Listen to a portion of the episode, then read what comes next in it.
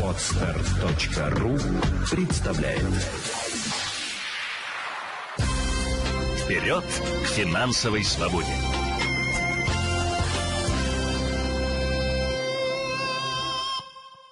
Приветствую всех, кто к нам сегодня присоединяется, чтобы посмотреть наш эфир.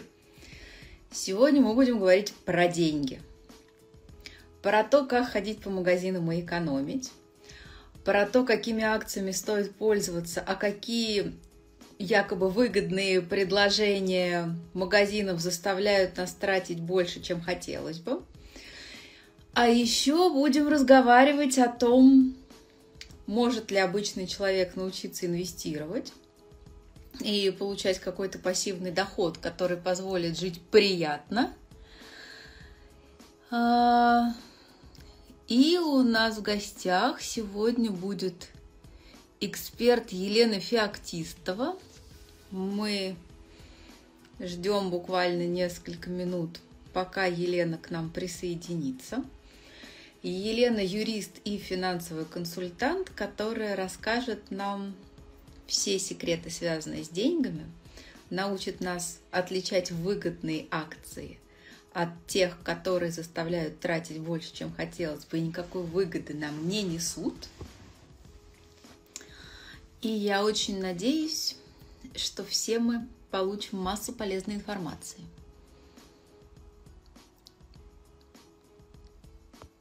Так, Елена, если можно... Так, я пока не вижу ваш запрос. Елена пишет, что она уже его отправила. Да, я его вижу несколько секунд, и Елена Феоктистова будет с нами в эфире. Здравствуйте. Здравствуйте. Здравствуйте. Спасибо, что сегодня с нами. Да, и я тоже рада. Ставлю нашу эксперта Елена Феоктистова, юрист и финансовый консультант с 17-летним стажем, автор популярных книг по инвестированию, Сегодня мы говорим о... Меня зовут Наталья Эконом. Я заместитель главного редактора. Спасибо всем, кто нас слушает. Елена, давайте, наверное, самый главный вопрос. А можете вы начать, наверное, какой-нибудь основной уловки магазина, которая вроде как должна нас заманить, да, и как выгодным предложением, на самом деле ну, наверное, главная уловка магазинов – это в том, что все важные и нужные продукты всегда стоят в самых неудобных, труднодоступных местах. Uh-huh. И обычно мы возвращаемся с работы для того, чтобы прийти в магазин и купить там тот же молоко, хлеб, молочные продукты или там мясные какие-то. И обратите внимание, оно все разбросано, да, хлеб, обычное молоко – это обязательно разные концы. А, или мясная продукция, и там, предположим, сыры, тоже это в разных концах магазина всегда будет располагаться. Это сделано специально для того, чтобы человек зашел и начал блуждать между полок, начал ходить между прилавок, прилавком. И, конечно, ел глазами и покупал, покупал, покупал, чтобы как можно больше складывал себе в корзиночку, так как он голодный, пришел с работы и начинаем скупать все подряд. Э, здесь важно просто использовать список для того, чтобы бороться вот с таким э, недугом. Если в идеале, конечно, ходить всегда сытыми в магазин и со списком. Но если не получилось где-то перекусить, просто используйте список. Вот прям взяли список и пошли. Сейчас э, в крупных городах я даже рекомендую уже больше доставку, потому что она минимизирует как раз-таки вот эти вот покупки глазами, и вам не нужно лишний раз приходить, тратить время на, там, на пробках, на бензин и так далее а вы просто те же расходы ну, заплатите за доставку, сколько вы там бензина потратили или же и времени. У вас плата курьеру за доставленные продукты окупится, и есть вероятность, что вы не купите ничего лишнего, потому что будете покупать э, из дома. А знаете, что вот мне не всегда нравится Ты заказываешь какие-то продукты, а потом тебе связываются, и оказывается, что-то нет. Вот у меня ни разу не такого, что доставка вот сто процентов сказали всегда. Двух пунктов оказывается, ой, извините. а, чего-то не достает. Да. Я, я, я, я не спорю, что такое действительно случается, а, что действительно бывает, что мы покупаем, мы когда выбираем какой-то продукт, его не достает. А, но здесь нужно просто иметь альтернативу. Это такое же ровное разочарование, когда мы приходим в магазин и ищем там свой, не знаю, любимое молоко, вот именно этой марки, этой фирмы, и понимаем о том, что оно распродано. А, ну, значит, мы будем там стоять и искать альтернативу. Здесь та же самая история. То есть я думаю, что ну, вас же в любом случае предупредят о том, что нет какого-то продукта. И вы сможете заменить. Ну да. А какими акциями стоит пользоваться, чтобы действительно Вообще, чем опасны акции сами по себе? А, они вынуждают нас покупать как можно больше. И это плохо, потому что это и есть то самое транжирство, с которым нужно бороться.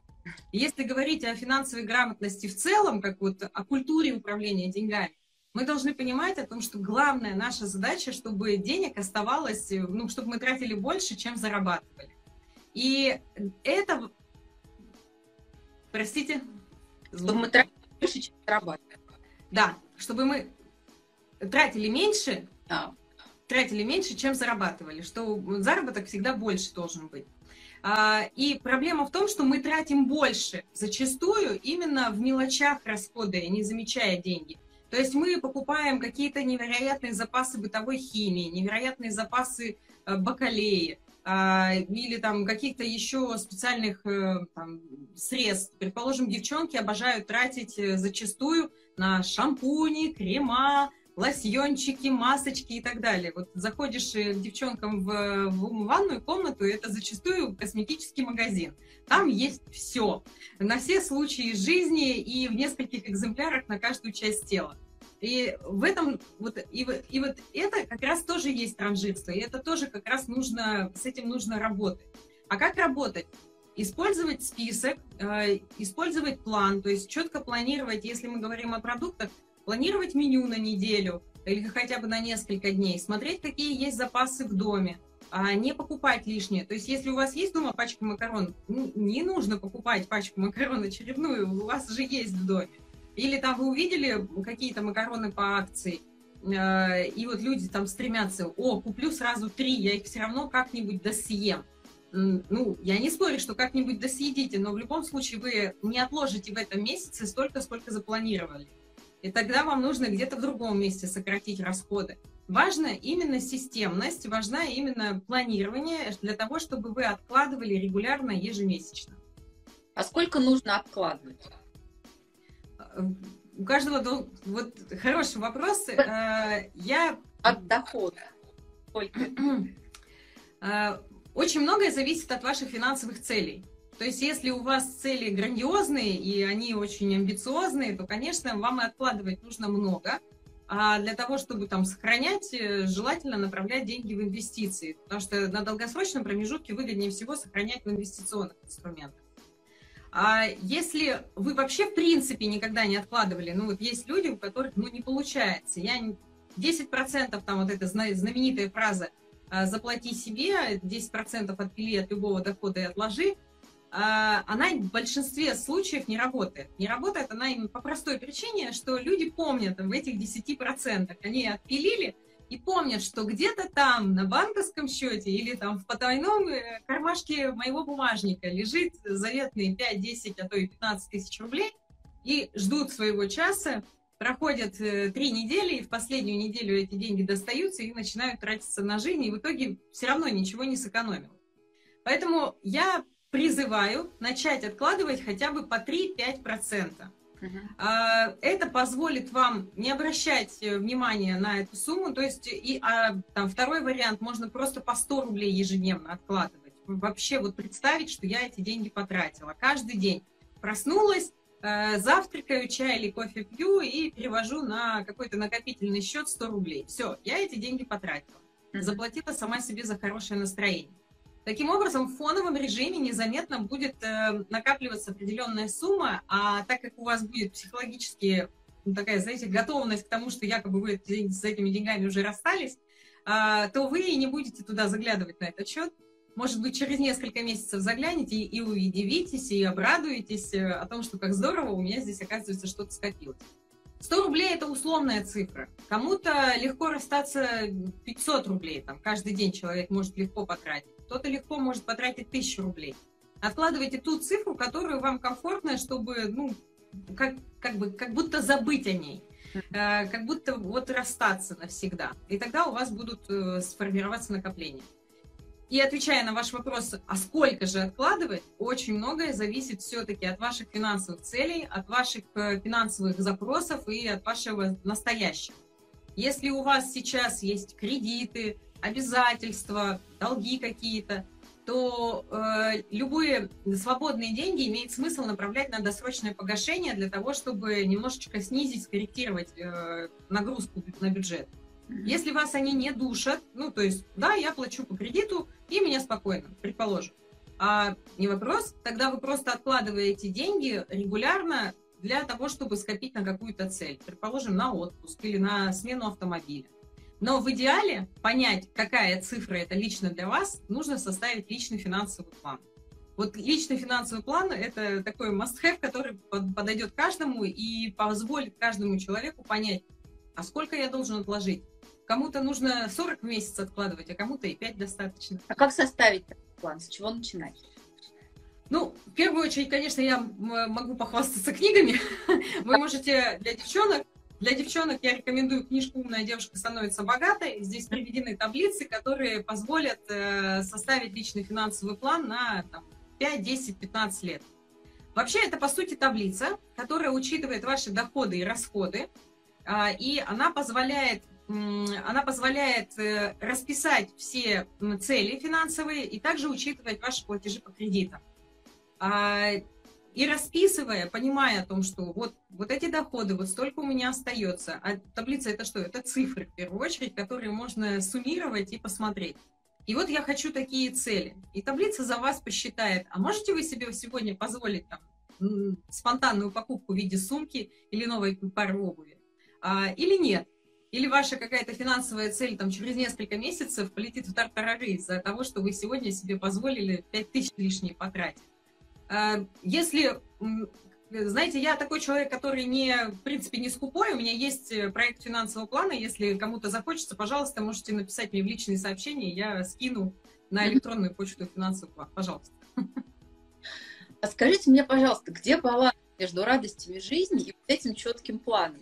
у моего мужа, например, есть вот этот план, о котором вы говорите, и раньше он пытался советоваться, показывал мне таблицу, где у него написаны расходы на, не знаю, ближайшие 15 лет, которые он предполагает, а также записаны доходы, а еще у него есть графа уплочен. То есть это то, что ему удалось И каждый раз, когда он мне показывал эту таблицу, расписанную на 15 лет, я начинала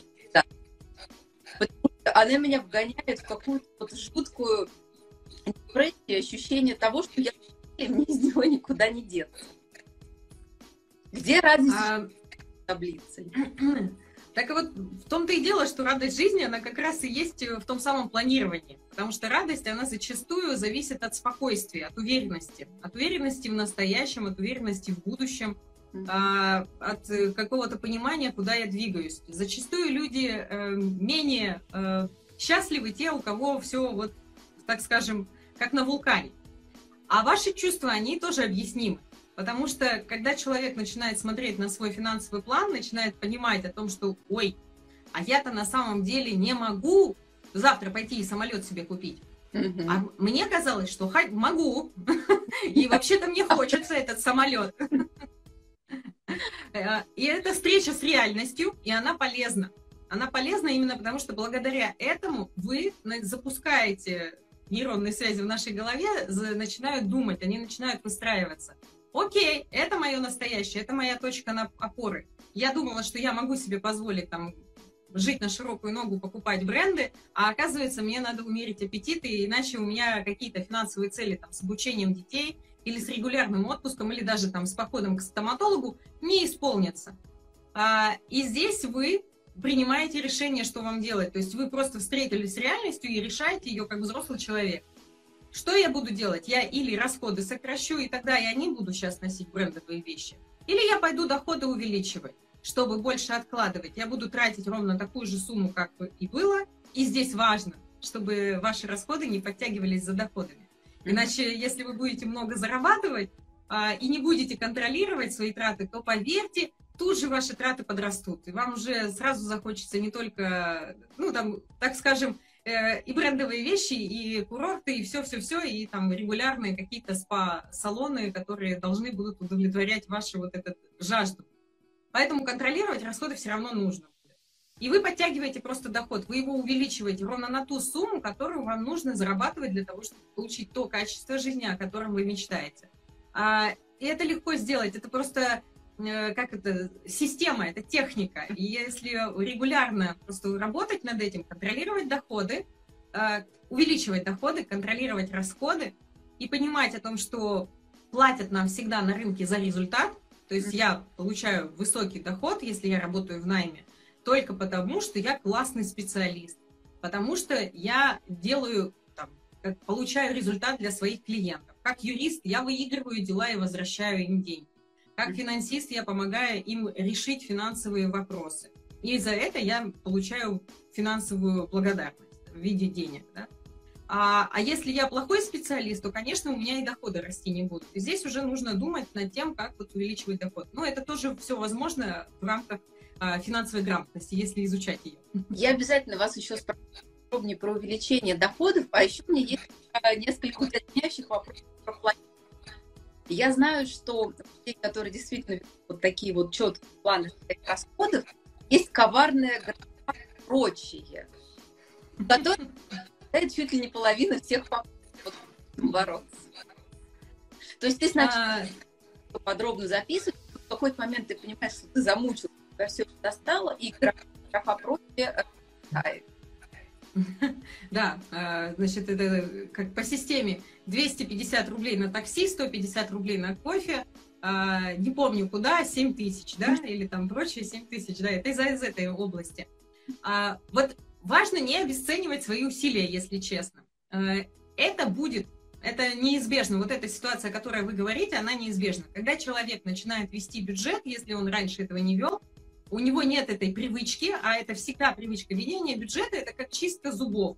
Нас просто с детства приучали, и поэтому мы с утра встаем и идем чистить зубы. Для нас это нормально. У нас ни у кого не возникает ломки по этому вопросу. Я думаю, ой, лень, там две минуты тратить, стоять, так щеткой двигать, сядь щеткой двигать. Нет, неохота. Ни у кого не возникает. Все знают, что это надо делать. То же самое и с ведением бюджета. Если бы нас в детстве, знаете, родители всех заставляли контролировать расходы, или же, э, как это вот в моей жизни, например, было, мне мама там с 13 лет выдавала бюджет и говорила, вот тебе 1200 рублей, и ко мне, пожалуйста, в течение месяца не подходи. Там я с 13 лет начинала распределять эти деньги. Понятно, что первые, поначалу они у меня разлетались сразу же мгновенно. Вся сумма, я не понимала, куда она потратилась а, приходила к маме, как ни в чем не бывало, и говорила, дай еще. Она говорит, нет, я с тобой договорилась. И меня не важно то, что ты все растратила. И вот таким образом на своем опыте мы учимся. К сожалению, вот управление деньгами невозможно вот всегда понять в теории. Нужен опыт, нужны те самые деньги, которые потрогать. Поэтому, чтобы научить ребенка, нужны карманные деньги. Но чтобы взрослому научиться, у него должен быть доход. И он тогда будет распределять его и, и э, в практике применять. И возвращаясь к вашему э, запросу о том, что как же все прочее это 7 тысяч, э, просто принять это, то есть все, вот я начала вести бюджет, записала вот это, вот это, все прочее забыла, 7 тысяч поставила. Начинается следующий день. Начинаем опять записывать. А, и ни в коем случае не, ну, знаете, не, не обнулять свои усилия, то есть не обесценивать их. Вы в месяц э, будете слетать записи бюджета несколько раз. То есть, если вы только-только начинаете, то у вас будет этот сбой в системе, обязательно он будет, это нормально абсолютно. И ваша задача обязательно э, делать так, чтобы э, этот сбой просто уменьшался. То есть, вот я начинаю вести бюджет, три дня в месяц повела бюджет, потом забыла, ой, забыла, прошло там 10 дней, забыла. Вот вспомнили, сразу начали опять вести. Продолжаем. Потому что какая-то кривая статистика, это все равно статистика, это все равно результат. Хотя он и не такой, не супер идеальный, но это все равно результат. И дальше начался новый месяц, мы уже там меньше времени пропускаем, мы уже чаще записываем и так далее. И в дальнейшем у вас это выработается, сформируется в привычку, э, которая будет создавать для вас ну, комфортное состояние для жизни. То есть очень многие клиенты после изучения финансовой грамотности говорят, я даже начала медитировать после того, как я начала вести деньги. То есть я вот веду бюджет, для меня это равносильная медитация. Я прям успокаиваюсь, чувствую, что что-то подступает, что все плохо, что-то сыпется, там на работе не ладится, что-то вот дети просят, там близкие тоже чего-то хотят, вот прям разрываюсь, какая-то внутренняя тревога нарастает, нарастает, открываю бюджет, начинаю анализировать за месяц, сколько было потрачено, сколько отложил, и начинаю выдыхать, все спокойно, все нормально, я иду в своем темпе, в своем ритме, а я совсем справлюсь. Это действительно так. Поэтому то, что это произойдет, скорее всего, это так, но не стоит это воспринимать близко к сердцу. Пускай эти статьи и прочее будут в вашем э, арсенале, в вашем опыте, но поверьте, это будет повторяться раз-два. Ну, то есть или первый или второй месяц. То есть это максимум на два месяца. Если вы примете решение регулярно вести бюджет, у вас на третий месяц это уже уйдет на задний план. У вас уже будет четкое понимание того, куда вы потратили. А вы можете посоветовать какие-то программы или приложения? Если, да, конечно, я могу рассказать, чем я сама пользуюсь. Я, если это как не на правах рекламы, что называется, я обожаю э, Манифи, мне прям нравится, у меня в мобильном телефоне они установлены, я веду там семейный бюджет.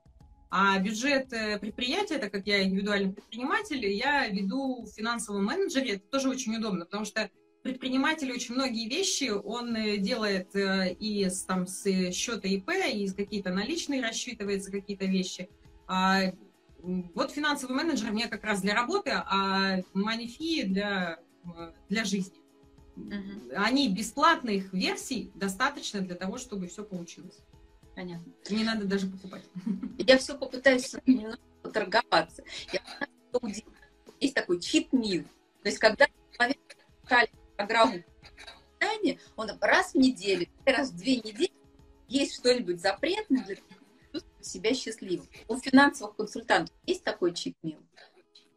А, я так называю, я понимаю, да, согласованное транжирство. Да. Есть такая статья в бюджете, есть согласованное транжирство. А, обычно это, когда я работаю там, обычно вот эта вот, знаете, система ведения бюджета, она очень сильно а, влияет э, по гендерному признаку. Мужчинам проще понимать структуру, они более, как бы, так скажем, системные. Девчонкам легче объяснять образами. И когда я работаю с девочками, я всегда говорю о том, что ну создайте для себя статью согласованное транжирство, и тогда девчонки прям выдыхают. Правда, мне разрешили, можно потратиться? Конечно. Но только давайте тратиться в этой статье по остаточному признаку. То есть мы распределили на главное, то есть вот это наши там, обязательные платежи. Это платежи, связанные и с продуктами, и с коммуналкой. Если вы снимаете, то с арендой. Это кредитные платежи, туда же можно включить ипотеку. Обязательно деньги на долгосрочные цели отложить, обязательно отложить на краткосрочные. Если у вас есть дети, то это какие-то расходы на детей. И вот что-то осталось, это что-то реально можно отправить там в те же инвестиции, или можно разделить между статьями накопления, или вот как согласованное транжирство пойти потратить. Пожалуйста, не жалко. Самое главное, чтобы у вас всегда были статьи, которые позволяют вам откладывать это на финансовый резерв, на краткосрочные и долгосрочные цели. Тогда финансовая ситуация ваша настоящая будет меняться. Если этих статей не будет, к сожалению, ситуация не изменится, потому что ну, ноль насколько не умножай, ноль будет. Для того, чтобы что-то изменилось, нужно, чтобы где-то появился плюс, какой-то положительный остаток. А это мы получаем благодаря тому, что регулярно откладываем. Понятно. У меня есть некоторые знакомые, которые постоянно живут в кредит, и логика у них такая. У нас деньги обесценивают. Лучше я возьму кредит на отпуск и поеду, а через полгода будет стоить дороже. В таком подходе есть логика? А, к сожалению, э, настоящий момент эта логика была справедлива в 90-е. Э, тогда это действительно работало, и очень многие люди на этом даже откровенно зарабатывали хорошие суммы. В настоящий момент эта логика ошибочна именно потому, что у нас не растут зарплаты и доходы в той прогрессии, как, э, как инфляция работает. То есть, когда вы берете кредит, вы платите из своих денег, вы съедаете своего будущего. И если посчитать все суммы, которые вы выплатили по кредиту, я всегда говорю, вот э, каждый из нас является миллионером. И вы считаете это очень просто. Вам нужно просто умножить, ну, посчитать, вспомните, сколько вы за последние пять лет заработали. Вы наверняка помните зарплаты за свои последние пять лет. Умножить на, взять эти суммы, сложить, там, умножить на 12, грубо говоря, и понять, какая огромная сумма через вас прошла. И если бы вам пять лет назад сказали, а давай я тебе вот эти деньги сейчас дам, но ты пять лет ко мне не подходи и выполняй вот свою работу, как ты выполняешь, а, то я уверена, что каждый бы человек распределил эти деньги совершенно иначе. Совершенно. Uh-huh. И а, кредиты, они съедают ваши возможности в будущем. Когда вы тратите сегодня там, одно, знаете, я могу понять, когда человек покупает э, предположим, квартиру в, в ипотеку, автомобиль – это вопрос качества жизни, это вопрос потребностей базовых. Но покупайте отпуск в кредит – это все-таки покупка эмоций. Если для вас эти эмоции важны, вот здесь и сейчас, то есть я лучше прямо сейчас отдохну, а потом через несколько лет я там, предположим, буду жить на госпенсию, у меня не будет какого-то прочного дома, у меня не будет какие-то закрытые другие вопросы – но я это переживу, тогда не вопрос. Это вопрос, ну как это, это выбор. Но делать это вот просто потому, что мне так кажется, не следует. Следует сделать расчет, посчитать. И кредиты, они все-таки съедают ваши будущие накопления, они съедают ваши будущие возможности. Иногда можно один раз перетерпеть, не поехать в отпуск. Ведь э, что такое вот, ну, кредит вообще на эмоции, на кредит в отпуск, на отпуск? Это, по сути, траты бесконтрольные. Я сегодня трачу чужие, а завтра я буду возвращать свои. И это стрессы, это возвращает меня, опять же, в состояние неудовлетворенности, э, в разочарование вгоняет. И я еще больше, наоборот, опускаюсь вот в то такое э, вот такое состояние низких эмоций, где вот раздражительность повышается, там, возможно, даже депрессия и так далее. И так после отпуска обычно мы все пребываем в состоянии не очень эм, таком веселом, задорном, энергетически заряженном. Зачастую именно потому, что там развращаем себя. А, развратив себя в отпуске, вернувшись обратно, мы понимаем, то, что нужно опять сходить в какую-то норму. Нельзя все время тратить налево и направо, нельзя все время питаться в ресторанах, потому что это дорого. И э, отсюда у нас возникают какие-то вот э, такие не, непривычные эмоциональные сдвиги. А если вы еще и в кредит это взяли, представьте, у вас и так нагрузка идет, что вам нужно вернуться в обычный ритм а, не, не спать до, до обеда и тому подобное, а вставать в какую-то дисциплину, так вы еще и нагрузку на бюджет взяли, вы еще и должны кредит этот выплачивать. Деньги, они настолько до такой степени... Кредит, он все равно не... Он сверх инфляции идет, вот так я бы сказала. Он идет сверх инфляции, он сильно дороже, чем э, та инфляция, которую вы пытаетесь таким образом выиграть. Понятно. А если мы откладываем деньги, то как их спасти от инфляции? Вот обычно а который никогда не занимался может создать какой-то портфель, который действительно будет доходным? Ну, я именно это и пропагандирую, что инвестиции, инвестировать может каждый. А, важно только инвестировать на свои. Подробнее можно прочитать в книжке «Инвестиции без риска». Uh-huh. Опять же, без стеснения похвастаюсь своей собственной книгой. А, и э, книга как раз рассказывает про создание портфеля самостоятельно. На сегодняшний момент есть э, такой прекрасный инструмент, как фонды НТФ. Э, это биржевые индексные фонды, они торгуются на, на московской фондовой бирже. И они включают в себя сразу несколько компаний. В инвестициях самое главное – это диверсификация, то есть вкладываться в разные вкладываться в разные инструменты и в разные активы. То есть не покупать все время там акции одних и тех же компаний. Предположим, я куплю э, Рос, нефть, э, там, Газпром и Лукойл. Э, любые колебания цен на нефть, сразу мой портфель полетит вниз, потому что я вложилась в один сектор. И отсюда возникает необходимость диверсифицировать, то есть распределять а, деньги в разные активы. Как вот, знаете, знаменитая поговорка «не складывать яйца в одну корзину». Uh-huh. Так вот, а, как раз-таки фонды ETF – это уже инструмент для нас, для вот таких инвест для пассивных инвесторов, для людей, у которых есть свое дело, которые не хотят вникать очень глубоко в инвестиции, там, заниматься трейдерством или э, рисковать в каких-то сверхрисковых инструментах. Достаточно просто сформировать портфель из трех, пяти, там, может быть, шести фондов ETF, там будет у вас разные компании, разные сектора рынка, и вы будете просто регулярно эти фонды докупать, и будет, э, так скажем, удовлетворение. Деньги будут сохраняться на долгосрочном промежутке. А как Потому что... Да. Так, а как чего? Как выбирать те компании, в которые можно инвестировать? Где они почитать? Вот, как разбираться? Так вот, если вы, как раз-таки фонды ETF позволяют не выбирать точечно компании. А фонд, он состоит из нескольких компаний, туда включены сразу там голубые фишки нашей страны, предположим, есть фонды, или голубые фишки э, других стран.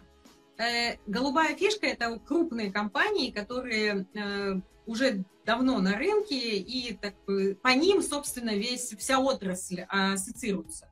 То есть мы четко понимаем, что если что-то произойдет с «Газпромом», то, скорее всего, все остальные тоже подтянутся за «Газпромом». У всех остальных тоже не будет очень хорошее состояние. А, и фонды позволяют не заниматься, не тратить время на анализ каких-то точечных организаций, а вот покупать не акции Лукойла или Газпрома. Просто покупайте фонд, ETF, предположим, индексом ММВБ, это основной индекс, который анализирует состояние рынка, фондового рынка в нашей стране.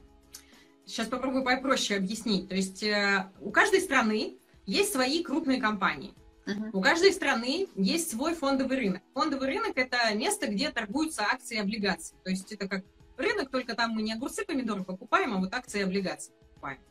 И для того, чтобы понять, а как та или иная страна себя чувствует, было принято а, смотреть на основных крупных игроков на этой, в этой стране. И их стали объединять в индексы. Собственно, их так и называют. Индекс Доу Джонса – это крупники штатов. Индекс ММВБ – это крупники нашей страны. И фонды ETF как раз-таки вкладываются в те или иные крупные компании, и мы уже с вами просто между этими фондами выбираем. И купив там за 3000 рублей один пай, мы а, опосредованно владеем акциями там, 40 компаний, 50 компаний. Для пассивного инвестора, для человека, который не хочет долго вникать и разбираться в инвестициях, это очень удобно. И поверьте, это не так сложно. То есть достаточно книжку прочитать, э, разобраться. Я думаю, что может очень многие приходят просто прочитав книгу, потому что и сами создают. То есть я прочитал книгу и сам создал. А, кому-то нужна помощь, поддержка, там зачастую несколько консультаций, и все, у человека портфель на долгие-долгие годы, и он спокойно вкладывает туда свободный день. Самое главное, вкладывать только свободно, не в кредит. А какая более выгодная стратегия? Формировать свой портфель и сидеть с ним долгие-долгие годы, что вот акции этих голубых фишек постепенно все-таки растут в цене либо пытаться что-то на разнице в падениях и подъемах. Что здесь можно советовать? То вот второй вариант, так называемое скальпирование, когда человек играет на разнице, там, проанализировал компанию, купил, э, через какое-то время продал, на разнице заработал. Это второй путь, это для профессионалов. То есть вы должны понимать, что это уже не инвестирование, это уже работа. Mm. Это трейдерство, это, ну, как э, врач-хирург, который идет и начинает оперировать.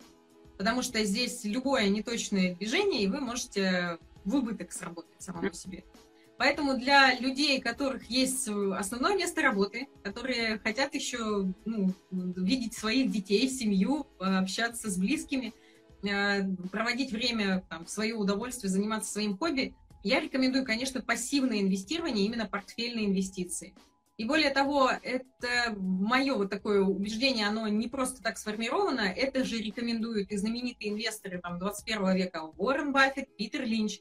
И вы можете прочитать об этом в их книгах, а, в их, в их каких-то изданиях. Они всегда говорят, любой пассивный инвестор выигрывает перед трейдером именно за счет того, что он не суетится, он экономит на расходах, он просто вкладывает э, регулярно в крупные компании, и э, таким образом там же не только на росте капитала компании идет доходность, но и на, на, на выплате.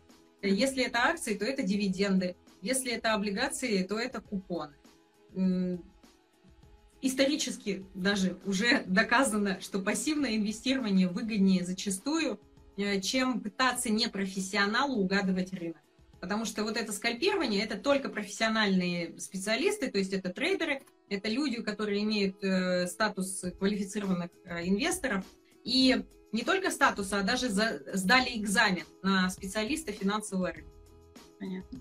А куда еще можно инвестировать? Вот во что можно вложить деньги, если у нас есть какая-то, ну, не очень большая сумма там? Монеты инвестиционные. Вы можете вкладывать, э, вы можете вкладывать, вообще инвестиции, они же подразделяются, понятно, на сектора рынка. Можно акции, облигации компании покупать, это я вкладываюсь в опосредованно в бизнес. А если в наших, конечно, странах, и, ну, я имею в виду в нашей стране и в странах СНГ, обожают вкладываться в недвижимость, это прям такое э, большая любовь у всех Э, людей, зачастую старой закалки, потому что, ну и молодое поколение тоже, помня там какие-то перепады, э, верит в то, что нужно вот недвижка это решает. На, на сегодняшний момент я э, рекомендую в недвижимость вкладываться, если только в том случае, если для вас это ну, является, э, так скажем, э, возможностью решить какую-то внутреннюю проблему. То есть это квартира для там, детей, или же это возможность сохранить деньги прямо на очень долгосрочном промежутке, вы взрослый человек, и вы хотите просто получать какой-то стабильный доход, тогда имеет смысл а, часть капитала перевести в недвижимость для того, чтобы просто сдавать эту недвижимость на долгосрочном промежутке и получать. Но с точки зрения доходности это уже на сегодняшний момент не так выгодно. А, это просто закрытие потребностей. Сейчас выгоднее это вот фондовый рынок, это акции, облигации в виде фондов ETF, или э, золотые и серебряные инвестиционные монеты. Почему именно монеты инвестиционные, а не коллекционные? Потому что э, там нет вот дополнительной ценности, связанной с коллекционированием. То есть мы таким образом не тратимся еще на что-то, что где мы не профессионалы. То есть мы максимально уходим от того, в чем мы не разбираемся. Если человек там профессиональный нумизмат, он разбирается в коллекционных монетах, да, пожалуйста, для них это тоже является определенным видом инвестирования, но для нас, как для непрофессионалов, можно просто регулярно покупать инвестиционные монеты, и это тоже будет сохранение. Минус этого вида инвестирования заключается в том, что там нет дополнительной ценности. Там только идет рост стоимости металла. Вот вкладываемся там в серебро, и вот серебро растет, и наш капитал, соответственно, растет. Купили там за 2000 рублей серебряную монетку, там через какое-то время она стоит 2,5. А через какое а... стоит 2,5? Я могу себе сказать, что вот в 2019 году я покупала серебряные монеты по 1500 примерно, а сейчас они уже 2,5 стоят. То есть вот считайте, за три года примерно выросла стоимость серебра. А... Мы с коллегами видели шикарную новость, вы знаете, которая поверила просто в такое вот состояние. Считали, что человек в 2010 году купил сколько-то биткоинов, 100 биткоинов за 8 долларов, недавно их продал за какое-то 300 миллионов долларов или что-то вот такое. Можно ли физически предвидеть вот такие вещи? А, опять же, а, где-то это случайность, но теоретически выигрывает именно тот, кто делает что-то регулярное. Mm-hmm. То есть э, я регулярно инвестирую. Я акции Сбербанка, моя доходность моего портфеля Э, уже на сегодняшний момент э, составляет там ну, где-то 40% годовых а, и 20% в валюте.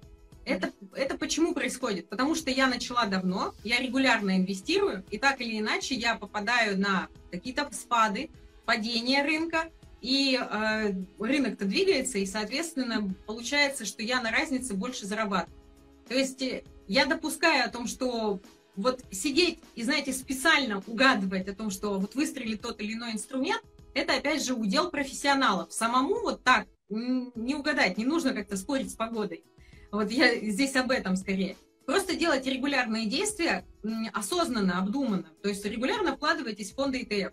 И поверьте, ваш, у вас капитализация, она будет. Да, вы, может, не станете в одночасье там долларовым миллиардером, но вы точно сохраните деньги на долгосрочном промежутке, и абсолютно точно у вас будет достойная доходность по вашему портфелю. Потому что вы это делали регулярно, потому что вы это делали обдуманно и не экспериментировали, вы не теряли деньги.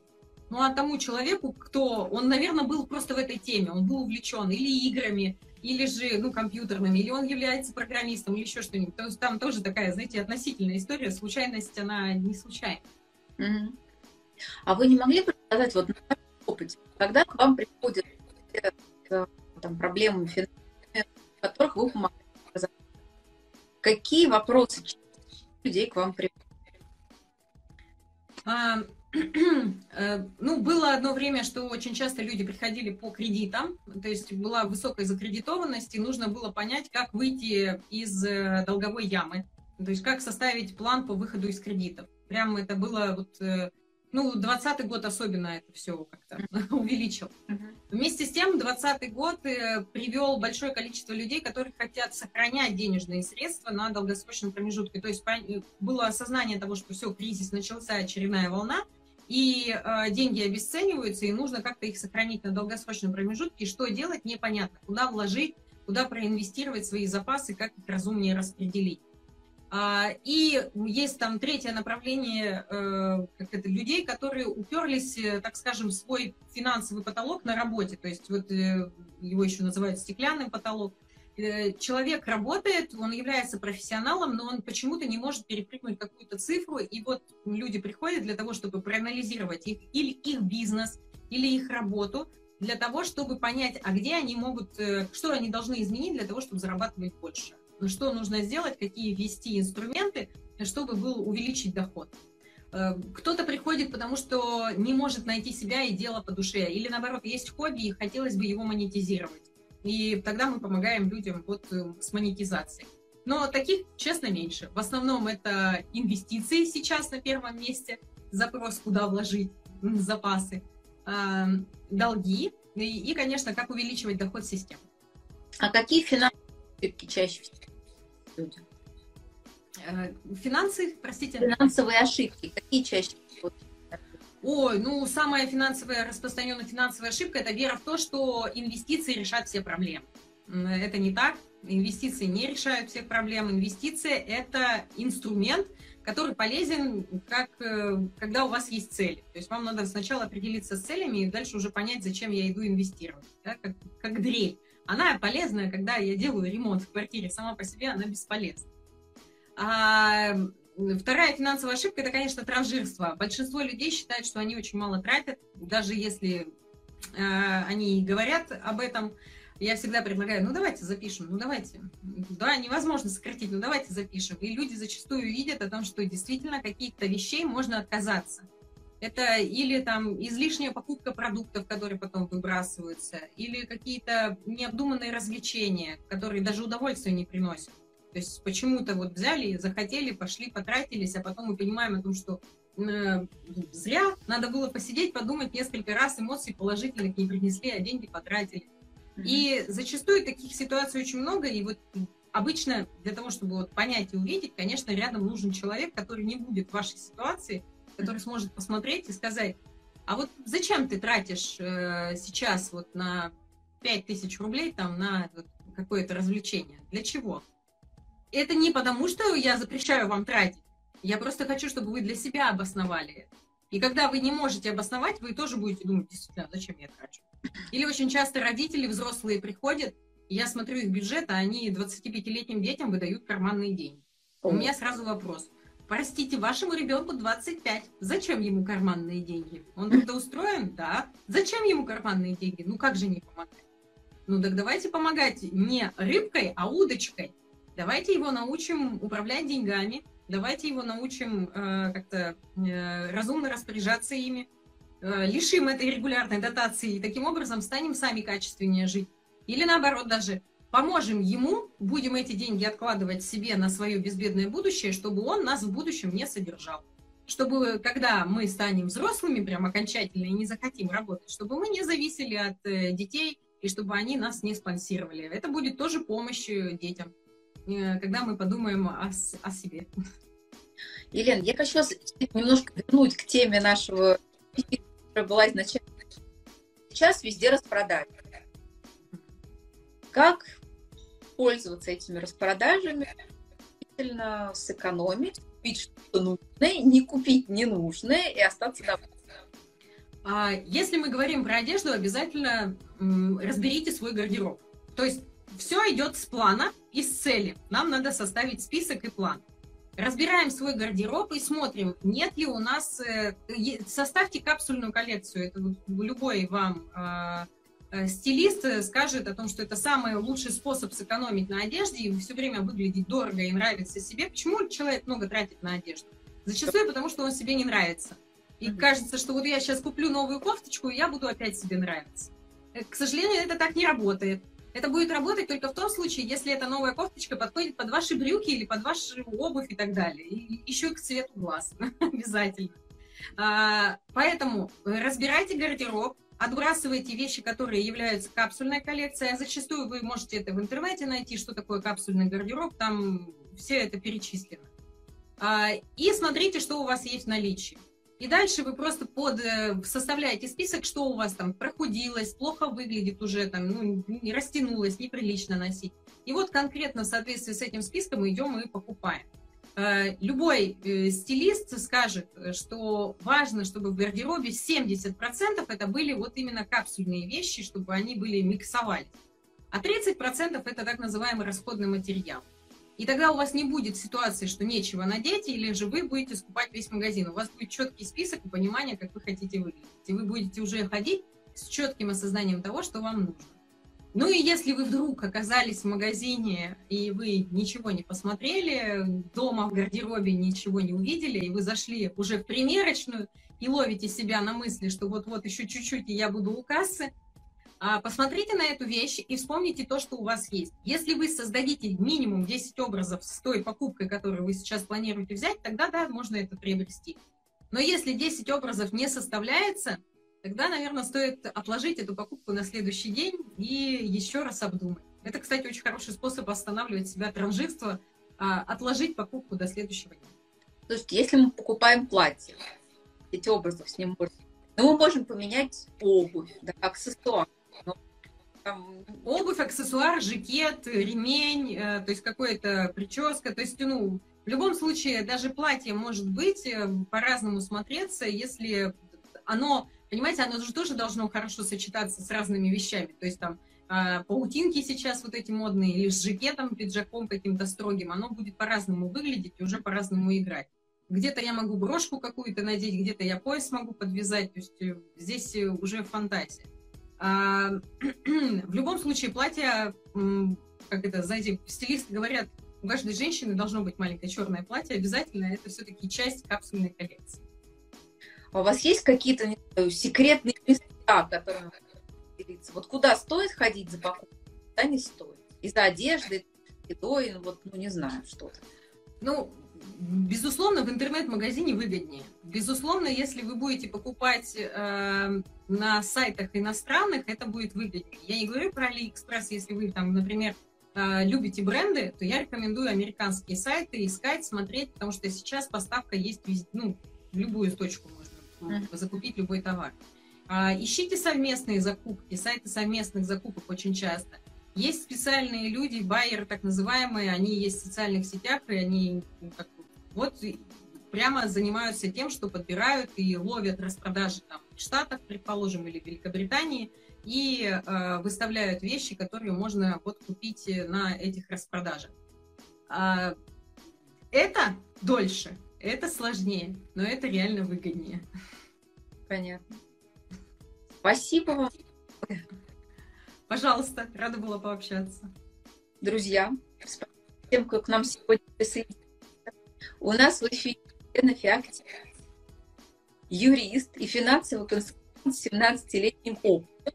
И также, важно, автор книг Open Елена, скажите, пожалуйста, еще раз, как они называют, потому что когда вы их показываете, мы в зеркальном отражении. Да, да, да, я понимаю, да. А, инвестиции без риска, ну, хотя бы вот фотография э, будет э, такой обложечки, и умная девушка становится богатой, я рекомендую для девчонок, если девчонки хотят научиться финансовой грамотности, очень легко написано вот простым языком.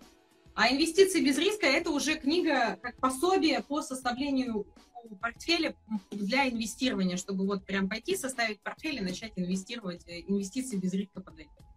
Спасибо. Друзья, меня зовут Ария Эконом. Я заместитель главного редактора в журнале «Домашний отдел». Спасибо всем с нами и ждем следующей недели. До свидания, спасибо. До свидания. Вперед к финансовой свободе!